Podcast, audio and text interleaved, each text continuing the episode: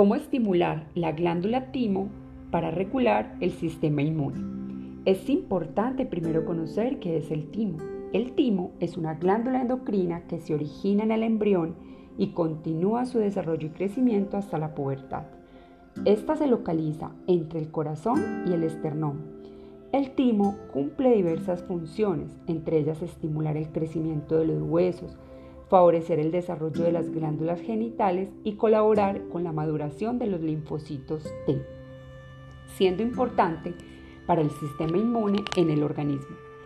A partir de la adolescencia y una vez cumplidas sus principales funciones, suele comenzar su proceso de atrofiamiento, ya que según la comunidad médica, se infiltra por células adiposas sin llegar a desaparecer, quedando constituido principalmente por grasa, aunque no siempre es así.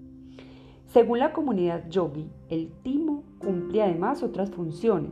Basándose en el origen de su nombre, el timo en griego timos significa energía vital. El timo regula las emociones y está directamente conectado a los sentidos, la conciencia y el lenguaje. Crece cuando estamos alegres y muy emocionados. Además que este puede encogerse cuando estamos estresados, enfermos o nerviosos. Por ello es que se le conoce con el sobrenombre de la glándula de la felicidad.